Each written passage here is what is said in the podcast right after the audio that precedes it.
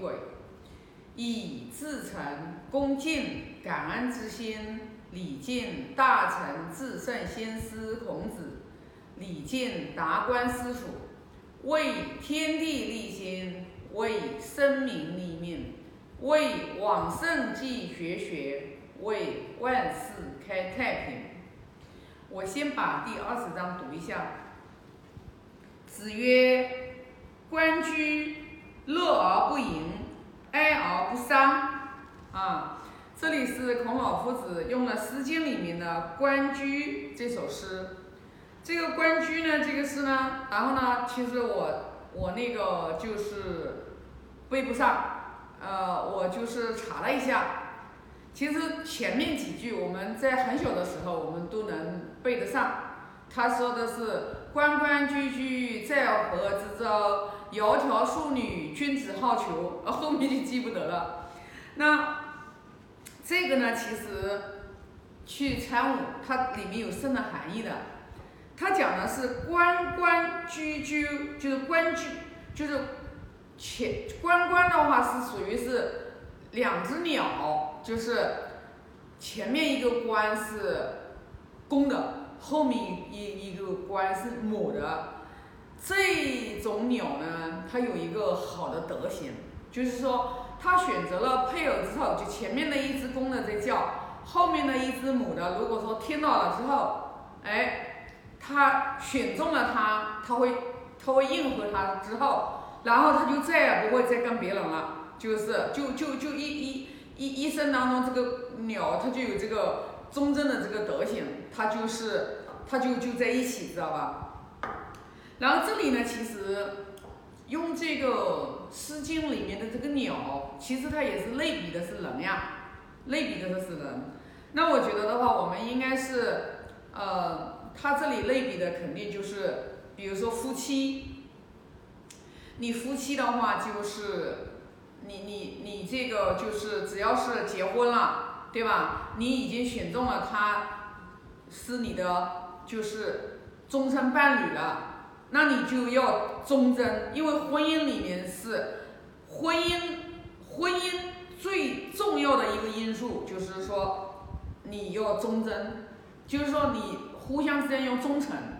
所以你看好多的离离婚啦，离婚率特别高呀，就是说因为脾气不投，离婚率的。这个比例，那那是没有那个，就是说，因为有了外面有了，为了有了情人啊，有了外遇啦，然后有了小三呀，是这样子的话，就是，嗯，这个比例特别的高。这里就形容就是人，我们做人为人，我们也要就是说要学鸟关关鸟这样的一个德行。那如果的话，我们这是属于家庭，知道吧？那如果我们把它用在这个。呃，社会单位当中，也就是我们讲的，对吧？你你在单位里面，你在一个国家里面，你要做一个忠臣，对吧？那我们对于国家来讲的话，你不能卖国求荣呀，对不对？那可能对于我们小老百姓来讲的话，可能就是呃，在单位里面，你肯定就是要对单位，你你在这个平平台上面，对吧？这个企业你就要把。你在这个企业上班，你就要把你的心，你要交到这个企业。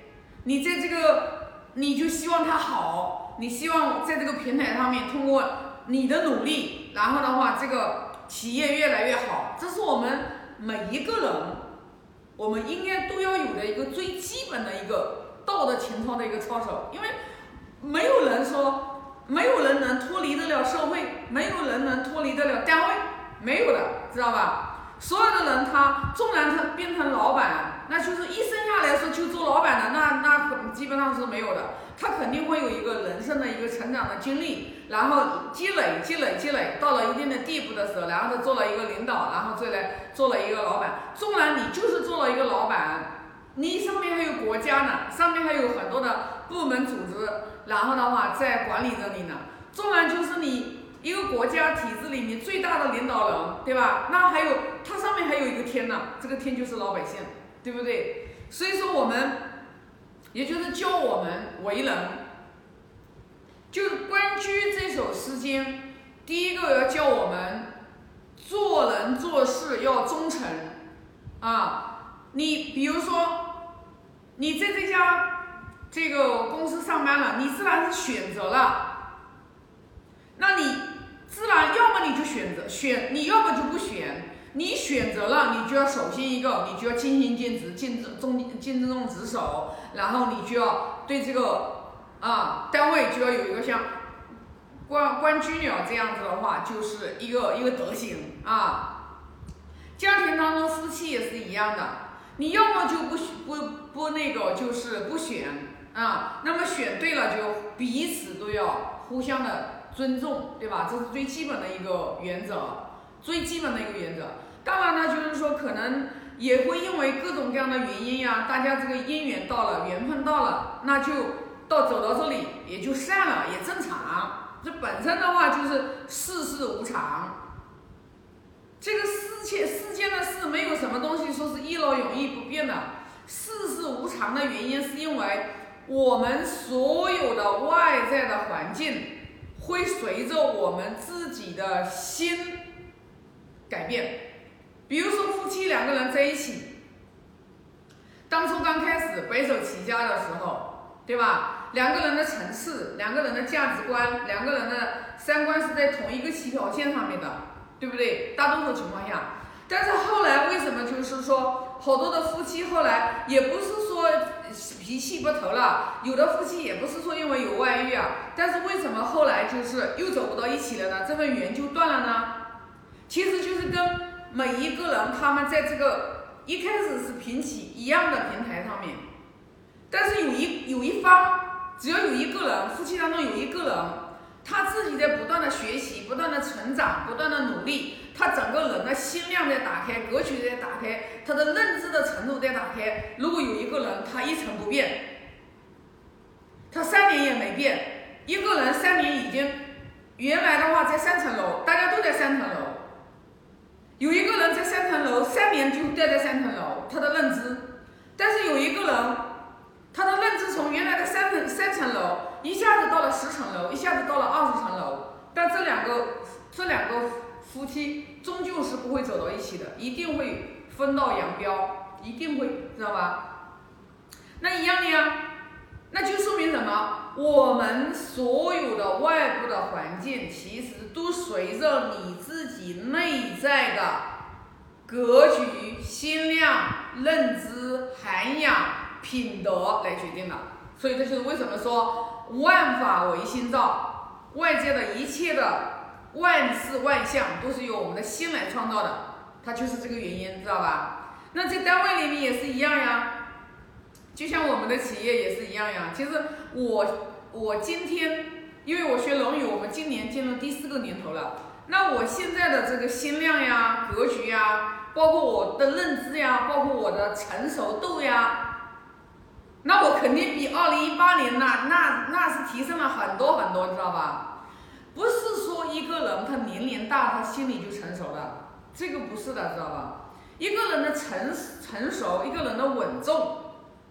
他其实有时候跟年龄是没什么关系的，当然了，年龄成长肯定因为随着阅历的增长嘛，人有时候也会成长。但是一个人真正心性，一个人真正心性，他明理，他能看，他能看到外在事物的变化，然后他能从任何事情的这个果，能去看到它的因，看到它的缘起。这个是很多的人，纵然活了八十岁，他也是达不到这个境界的，达不到的。所以说就是什么呢？学习经典一个最大的好处就是说，它会让我们慢慢的去明理，就是我们儒家文化讲的叫明明德。明前前面那个明就是动词，就是让你明白，让你了解，让你领悟、体悟。明德，什么是明德？就是你自己心里面的光明的这个灯，你要自己去把它点亮，你要用打火机把它点亮。这个打火机是什么呢？这打火机就是经典，知道吧？就是经典，就是这个工具，我们要把它点亮。点亮了以后的话，你就会遇到任何事情的时候，这件事情发生了，你你不会说，你不会就是眼睛只盯着一个点。你这件事情发生了，你马上你是站在很高的，你站在很高的这个层次上面、维度上面，你一看，哦，这件事情发生了，是因为我以前在某个节点，我哪个事情的因我没种好，我是自己哪里出了问题，对吧？你就能一目了然，你就能看到，纵然是有人，对吧？因为我们我们在不断不断不断不断成长的过程当中。从我们一开始的认知很很低，到我们后来认知很高的时候，这个在这个旅途过程当中，你在不断不断进步的时候，你就要明白，你能走到今天，也是有前面的人帮扶你、支撑你。所以说，无论你走到多高的平台，你为什么都要有一颗感恩的心去对别人？在这个在这个条件下。可能之前的人他没有成长，他的认知还是很低，你没有办法帮得了他，那你就不执着了，你就他的他的缘分到了之后，他自然而然他自己就往前爬了，他自己一步一步一步一步爬往前往前走了，知道吧？啊，就是他自己他自己他愿意躺在那边，他自己醒不来，他自己躺在那里，他不想往前走，你没神仙也没办法，孔老夫子。活过来他也没有办法，知道吧？因为孔老夫子在他那个年代的时候，他三千弟子，七十二贤人，也那么多的弟子跟着他，也就是七十二个人成为贤人。贤人是什么什么人呀？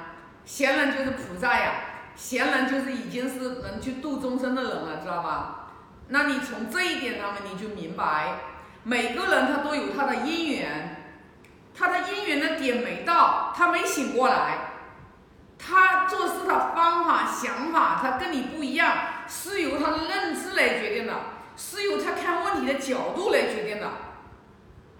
所以你就不，你就不生气，就任何事情，不管好的坏的，到你身边来，你就不生气，你因为你一眼就能看到这个缘起，你一眼就能看到它为什么会是这样的一个结果，你能看得到前面。你就一定能看得到后面，就是未来要发生的。所以这就是为什么，就是说要你学了经典以后，你的心沉淀下来了以后，你对未来就没有恐惧，你对过去也没有什么后悔，也没有什么懊恼，也没有什么纠结。为什么呢？因为你已经明白了呀，所有的人和事，它都是来教会你什么。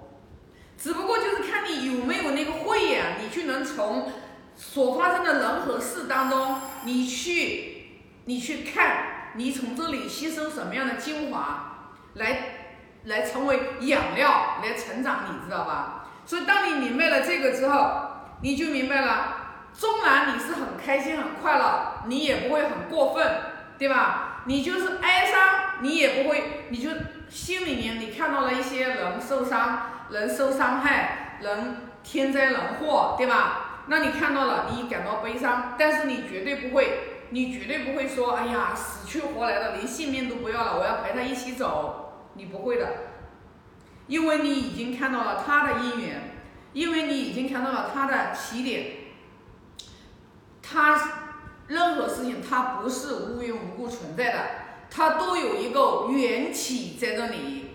如果我们没有那个种下那个因，我们就没有那个果。所以说，过去了就过去了，将来你要走什么样的路，你就明白了，你就实实在在明白了，你就在你的人生就少走弯路，你也就很少犯错了啊。所以呢，啊，二十章的话，其实给我们讲的就是我们通过《关雎》这首诗，我们来悟人生，其实就是悟人生啊。那这个。啊，就是我对这一章的这个分享啊，就分享这么多。我现在做个大愿啊，愿。